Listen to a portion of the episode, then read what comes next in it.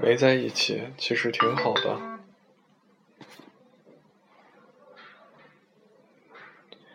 阿俏这个名字的由来，源于他每到关键时刻，绝对翘辫子的光荣记录。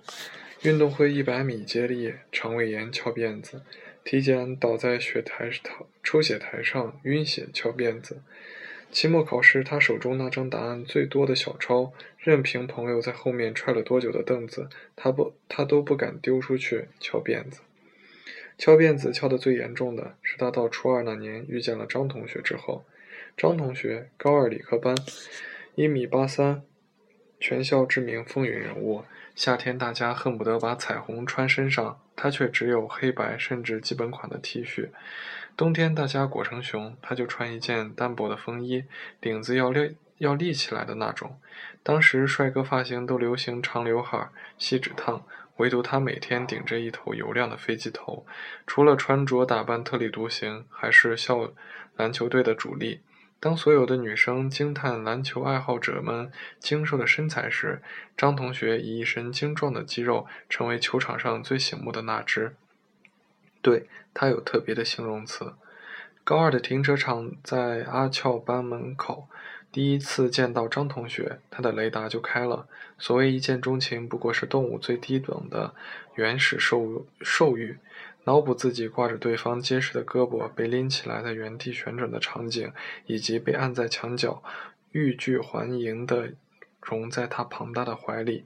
可惜阿乔当时还是个不起眼的小姑娘，容易害羞的体质，在全校都认识的张同学面前，他除了用眼睛非礼别人，行动上迈不出一步。暗恋模式开启以后，阿俏的生活就以张同学为轴心。特别喜欢黑白 T 恤，特别喜欢做课间操，特别喜欢放学。知道他每天都会去打球，于是就假惺惺地抱着课本去篮球场后边的凳子上温书。知道他喜欢玩网游，于是也默默注册了一个号，蹩脚的浪费时间。知道他们家要转好几辆公车，于是傻乎乎的有一段时间就跟着他压公交。知道他喜欢梳飞机头。于是专门去网上找各种各样的发胶，当时的志向去韩是去韩国做发胶代购，把最好的都用给他。但好在暗恋也是毫无也不是毫无效果的，张同学最后认识了他，在某个周一升旗仪式后。阿俏代表他们班上台讲话，讲到一半，人群中最显眼的张同学突然抬起头打量他，打量到阿俏直接晃了个神，记不得稿子念到了第第几行，脑子充血，连字都看不清，傻愣愣待在台上，硬被起手拽了下去。既然认识了，那干脆就碰撞出更多交集吧，不然有点浪费缘分。这叫沉默成本效应。学校有一个社会实践的惯例。惯例，各年级各班轮流一周为学校监工。阿俏被分在高二的停车场守车。张同学是个迟到大户，每天铃响二十分钟才推着车慢慢悠悠的出现。一看这几天都是阿俏，更是迟到的丧心病狂，直接第一节课过了才见其人。到红了樱桃，绿了枇杷，爽了小张，苦了阿俏。他不得不用请叉叉叉吃饭券买通。驻守办公室迟到的记录的同学，如此理所当然的原因很简单，在他们第一次面对面交流时，张同学用三句话就摆平了阿俏：“你是上次升旗仪式的演讲那个哦，轮到你们班社会实践喽。”以及“那就不要记我迟到喽。”我操，英语课本上的 “How are you” 后面还要加一句 “Fine, fine.” Thank you，的，完全不给回答的余地。重点是阿俏完全招架不住他那一口台湾腔，而且张同学是河北人啊。后来阿俏有问过他这个问题，他说干，当年刷了十几遍《流星花园》留下的后后遗症。停车场周围对面围墙对面是一家叫做胡子面的苍蝇馆，放学后常排队。这几天唯一的慰藉。就是可以随时吃到香喷喷的面，只要在围墙边吼上一嗓子，对面小妹就屁颠屁颠的跑过来。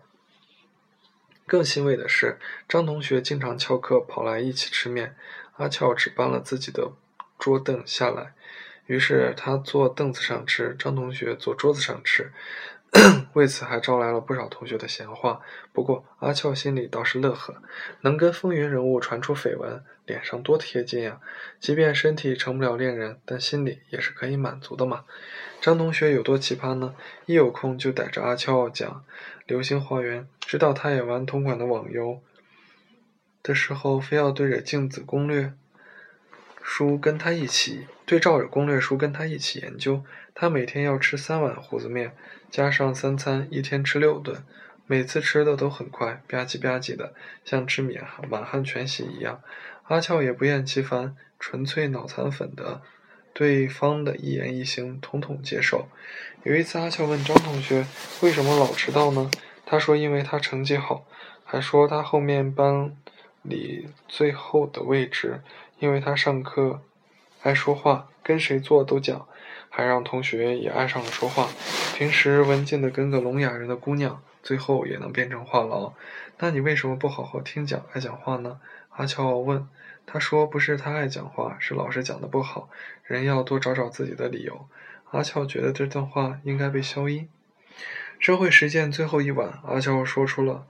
说了好多，比如这几天真的很开心，你要加油哦，这种莫名其妙的话。究其本意，是这几天张与张同学的二人相处，当做是约会，有些舍不得罢了。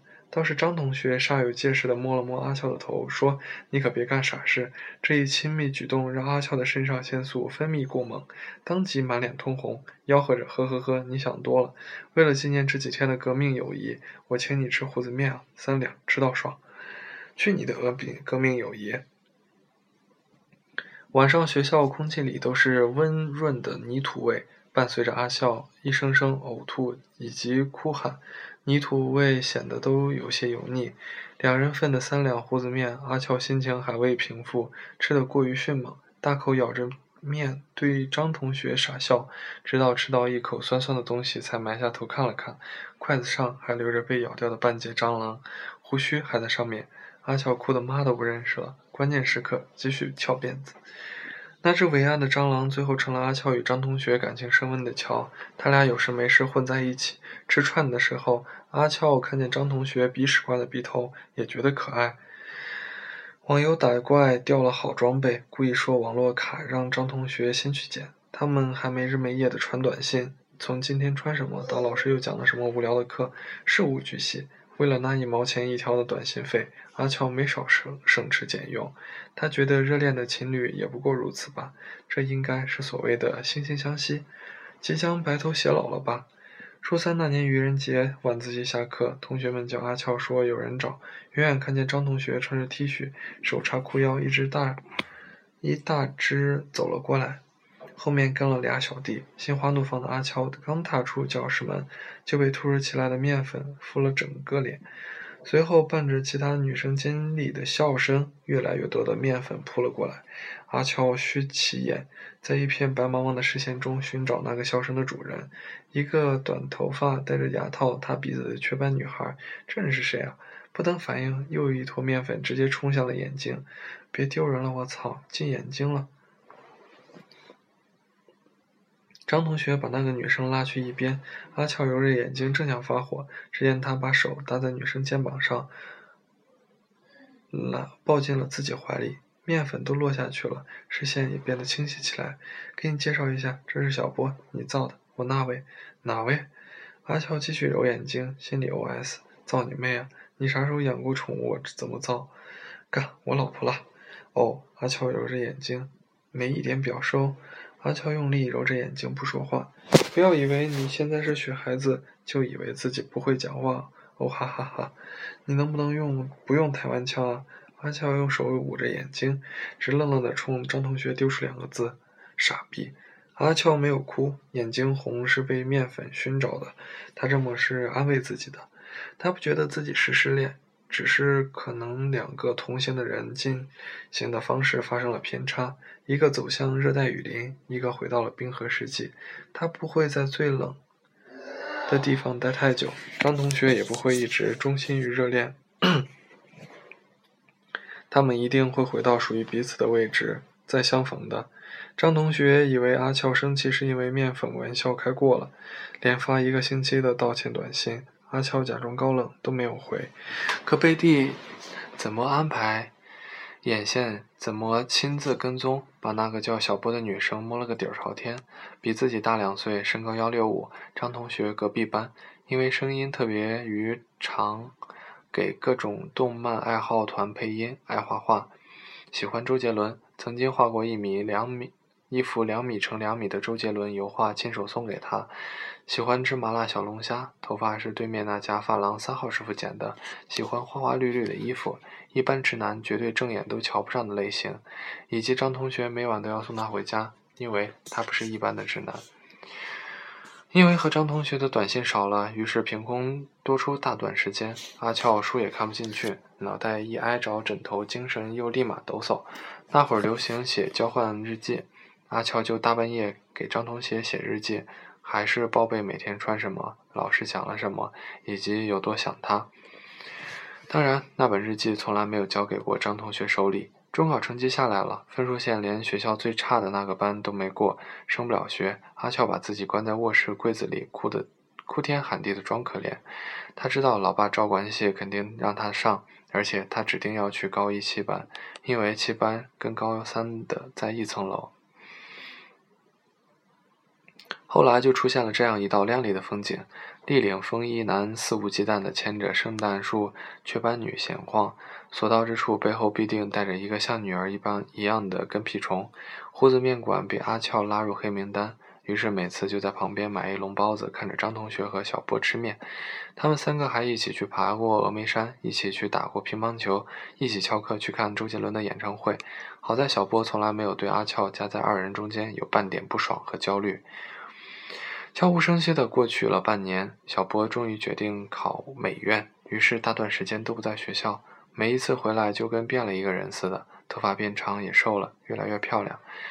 出于同性本能的排斥，更何况是情敌，阿俏也不甘示弱，买遍了所有美容杂杂志学化妆，本想把自己弄得跟小波一样，却每每搞得像个鬼。高三下学期，张同学经常跟小波吵架。本来见面次数都不多，一碰面就以穿着打扮为导火索，开始翻旧账、闹革命。最后一次吵架是小波做激光手术把雀斑点掉之后，张同学暴怒，当着小波的面把手机扔到楼下，说这辈子都别联系他了。阿俏心情很复杂，他觉得自己当卧底这么久，总算退成功成身退，张同学可以回到自己身边了。可他看见张同学至此一蹶不振，就心软了。不振到什么程度呢？第一名的成绩在模考后顺便落到了十八，不上课，风也不穿了，套着脏兮兮的校服，每天泡在网吧里。这种感觉怎么形容呢？就是你喜欢一样东西，但又不能得到它，于是每天都捧着，看着就好了。其实有人喜欢它，说明这个东西真心好。反正自己捧着就当做拥有了。但如果有一天这个东西自己碎了、坏了，你就无能为力了。捧不住，那只能求着别人修复好它，让它回到原来的样子。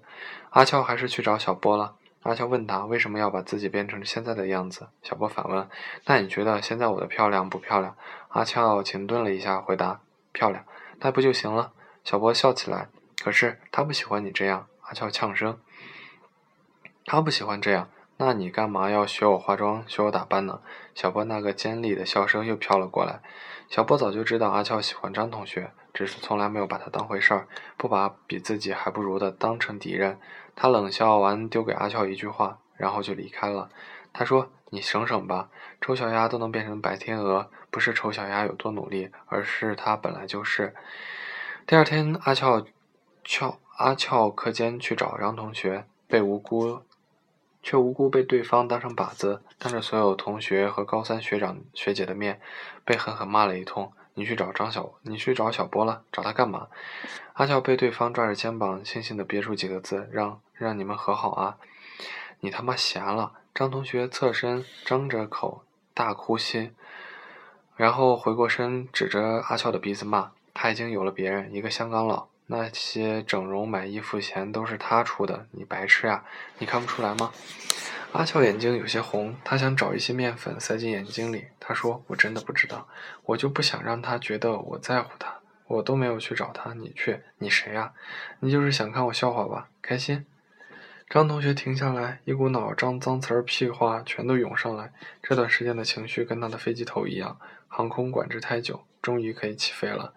妈的，居然这个时候全转化成了河北口音！阿俏脑袋突然放空了两秒，然后情绪失控的那个阀门突然开了。他咬了咬嘴唇，交换日记在手里，写着失眠的晚上那些没有说出的话，全成群排列从嗓子眼冒出来。我谁？我喜欢你啊！我谁？喜欢一年多了。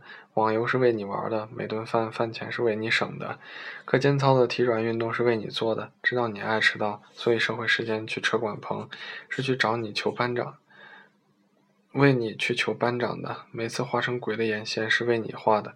尼玛四六八转，六二八转。一路十一路公交车的所有路线图也是为你记下的，全世界都知道了，为什么你就不知道？我是白痴，那你能医好我吗？医不好你还对我这么好，你是傻子吗？说完阿娇哭了，张同学说不出话，周围的同学也顺势哑了嗓子。后来阿俏觉得，还不如把全世界的面粉都塞到他眼睛里，或者说宁可在那一瞬间就死掉算了，只要不让张同学看到自己真的为他哭了就好。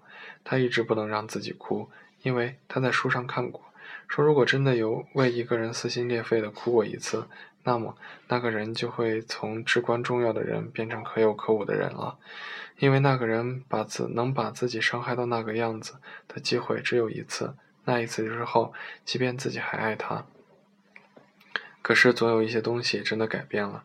阿俏想一直捧着他，想一直在他身边，不要给他伤害自己的机会。后来半个学期，他俩什么都没有再说过。有几次远远的感觉要碰面，阿俏也刻意回避了自己，自己也不知道在躲什么。时光匆匆，随着学校门口的柳树枯萎，嫩芽交替，高一结束，阿俏分去了文科班。高三放榜那年，他没有从上面看到张同学的名字。后来的后来，张同学就消失了。不知道他去了哪里。毕业如一场告别的宴席，几杯酒下去后就各自回家了。留在桌子上的是彼此要做一辈子好友的誓言，带走的是我们终将把各自遗忘，然后再去遇见别人的明天。阿俏高二的时候被隔壁班一个双鱼男追，因为他是住校生。会多上一节晚自习，于是常偷偷潜进阿乔班上，在他桌子上用铅笔写下画画。加上班里同学瞎起哄，阿乔也没有拒绝过，全当是多一个人吃饭陪聊天。只是有过那么几次，他恍惚间把他看成了张同学，直到对方牵起自己的手，他才意识到自己多想了。那会儿大家都对班上谈恋爱的女生是不是处女这件事情感兴趣颇高，阿乔自然被算在内。为了看热闹。好几次还故意把他推进双鱼男的班里，让他们亲一个亲一个，幼稚。其实连他跟他牵手都觉得别扭。等到阿俏升到高三的时候，校领导给他们在学校对面租了一个三字三层的写字楼，专门给学生高三和复读生当教室，以便安静备考。双鱼男的班级走在走廊尽头，与阿俏相隔甚远，两个人不痛不痒的在一起多半年了。结果刚一进高三就被张同学杀了个回马枪，他竟然出现在复读班上。张同学说高天高三高考那天拉肚子，浑身上下都想着法儿，跟菊花有好交涉，没心思答题。第二年去外地复读，录取通知书下来，离他想去的 A 大学差十几十分，被下面的二本录录取了。那个学校看着挺高大上的，结果竟然是公共澡堂。张同学不喜欢自己的小弟被别人看了去，于是因为这个原因又跑回来复读。用他的话说就是干。两人再见面，好事好像往事都随了风，谁都没有再去提，默契的像久未见面的老友，在的走廊上碰到了就会彼此会心一笑，过得挺好的吧？张同学笑，听说你有男朋友了哦？嗯，真好，改天一起吃面吧，我请。胡子面拆掉了，你不造啊？阿乔故意用台湾腔学他，是吗？不造不造。张同学若有所思，好好学习了。他们保持面碰面打招呼的客套，没有多少交集。有时阿俏跟双鱼男吃饭的时候会遇见张同学，他也不来添乱，礼貌的坐在隔壁桌，像两个失去自由的木偶，被线拉扯着吃完结账，然后离走。真的好好学习了。阿乔刚上学，高三在班上是倒数十几名。第一次模考后，他就每晚看书到三点，起初打瞌睡用速溶咖啡缓解，后来不管事儿了就喝罐装的。等到对所有咖啡都形成抗体后，他又开始喝红牛。末了，只能站着看书。他把文综每一科的书几乎都背了下来，英语整理了十几本做题集，最难摆平的数学也来来回回做了好几十套卷子。二次诊断考试，阿俏冲进了班上第四名，一下子跻身重点本科行列。阿俏觉得世界都开朗了许多，不仅同学和老师，连爸妈看他的眼睛都是带光的，真是没白辜负他多长几斤肉以及快掉到下巴上的黑眼圈。时间再过近，再快进，将近五月中旬，这天下午，阿俏到教室后，就开始跟同桌出拼音题，正在思考。档次的档到底是读四声还是三声的时候，他就晃了进来。他以为有人在晃他的凳子，可是发现身边的人都在晃。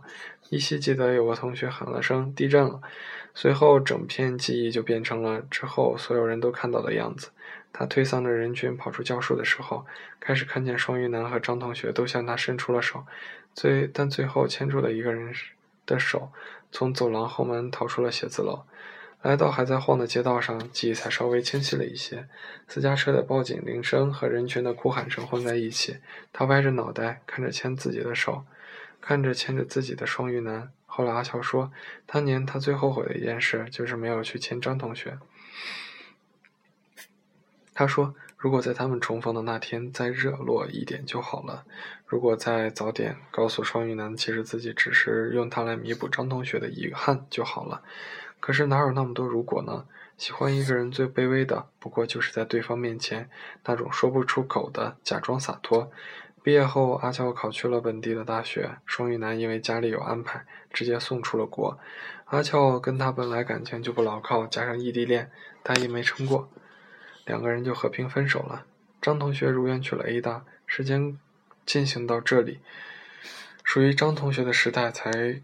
正式来临，飞机头和他那种壮汉体型流行起来，而且能把基本款和风衣穿得如此不违和的，也只有他了。加上性格乖张，他很快成为社团的文体骨干。一三五弹吉他、唱歌、跑酷；二四六跟外校打篮球赛，帮学姐拍的小广告还被各大网站转载过。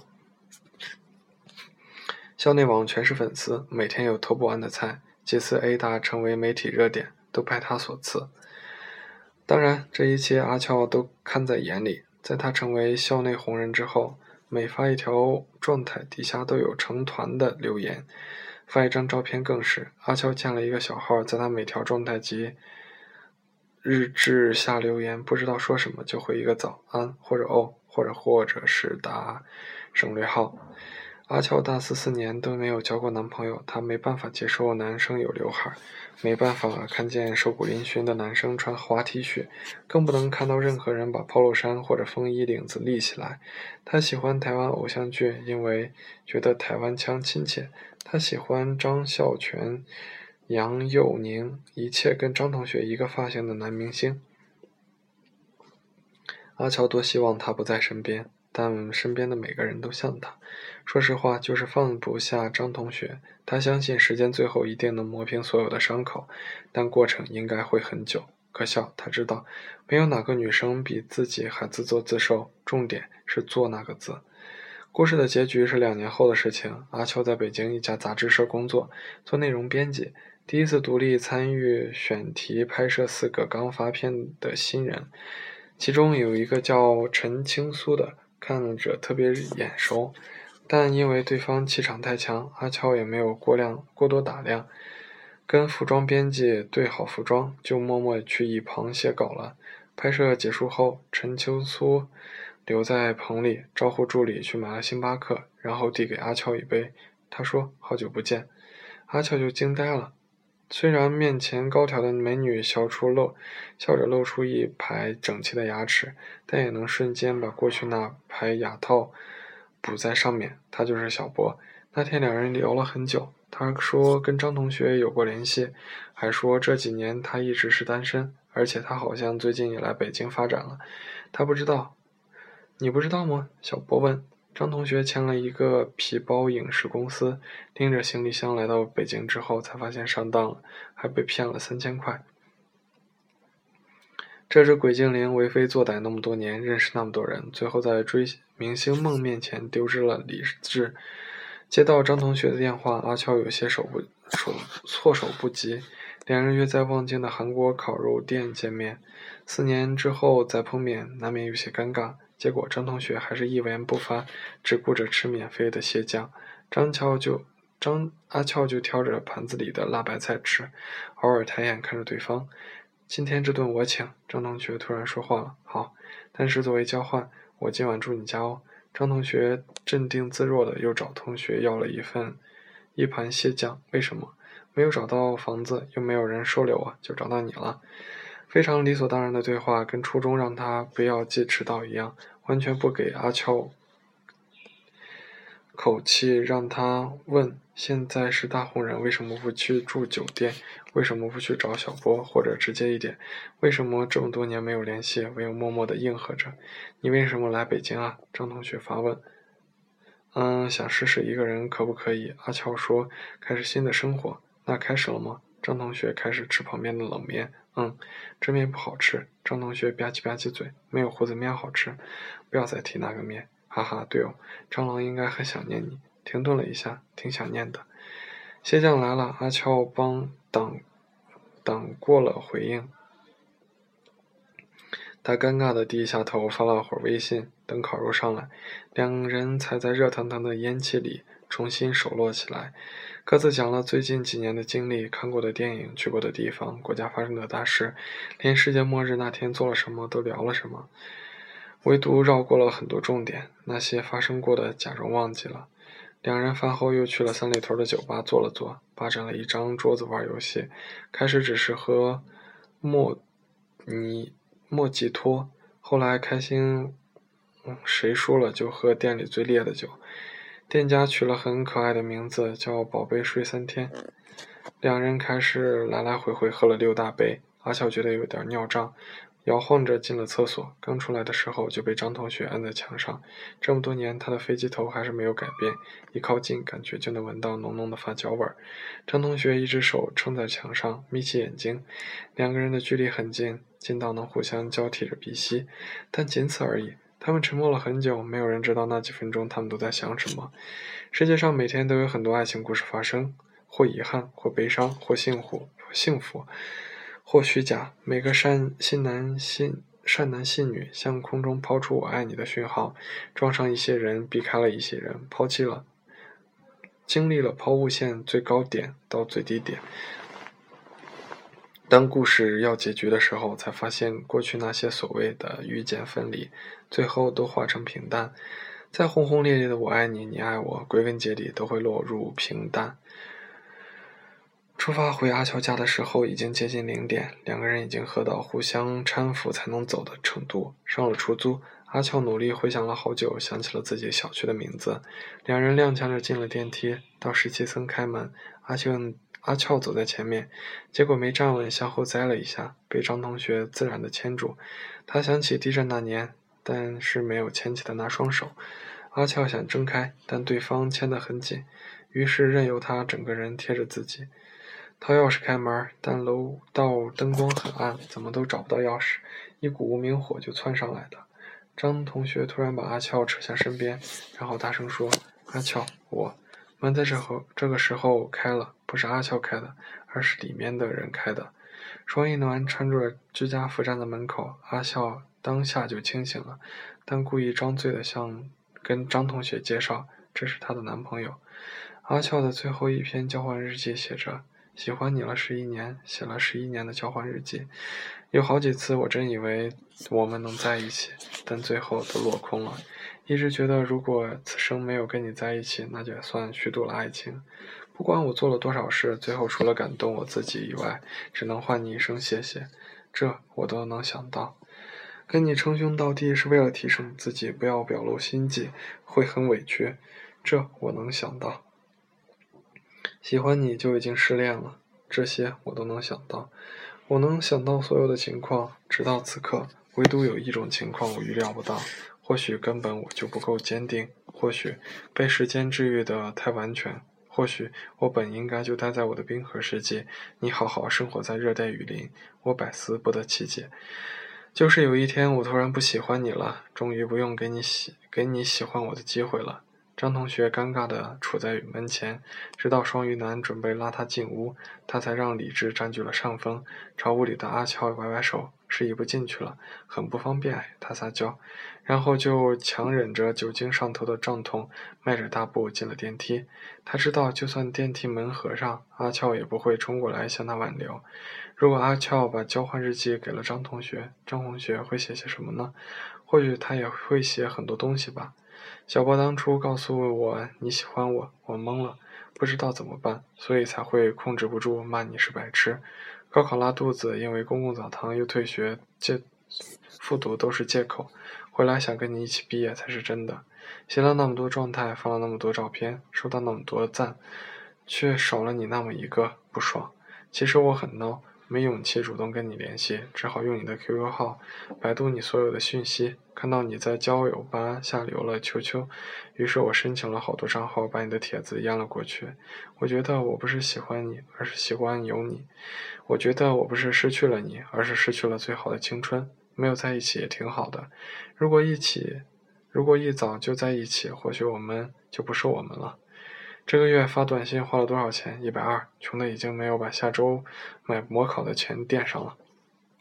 哥养你，那最好游戏点卡也没了。不谢，真羡慕你那么多年那么年轻就认识我了。谁给你的自信啊？哈哈，两点了，你还不睡哦？失眠吗？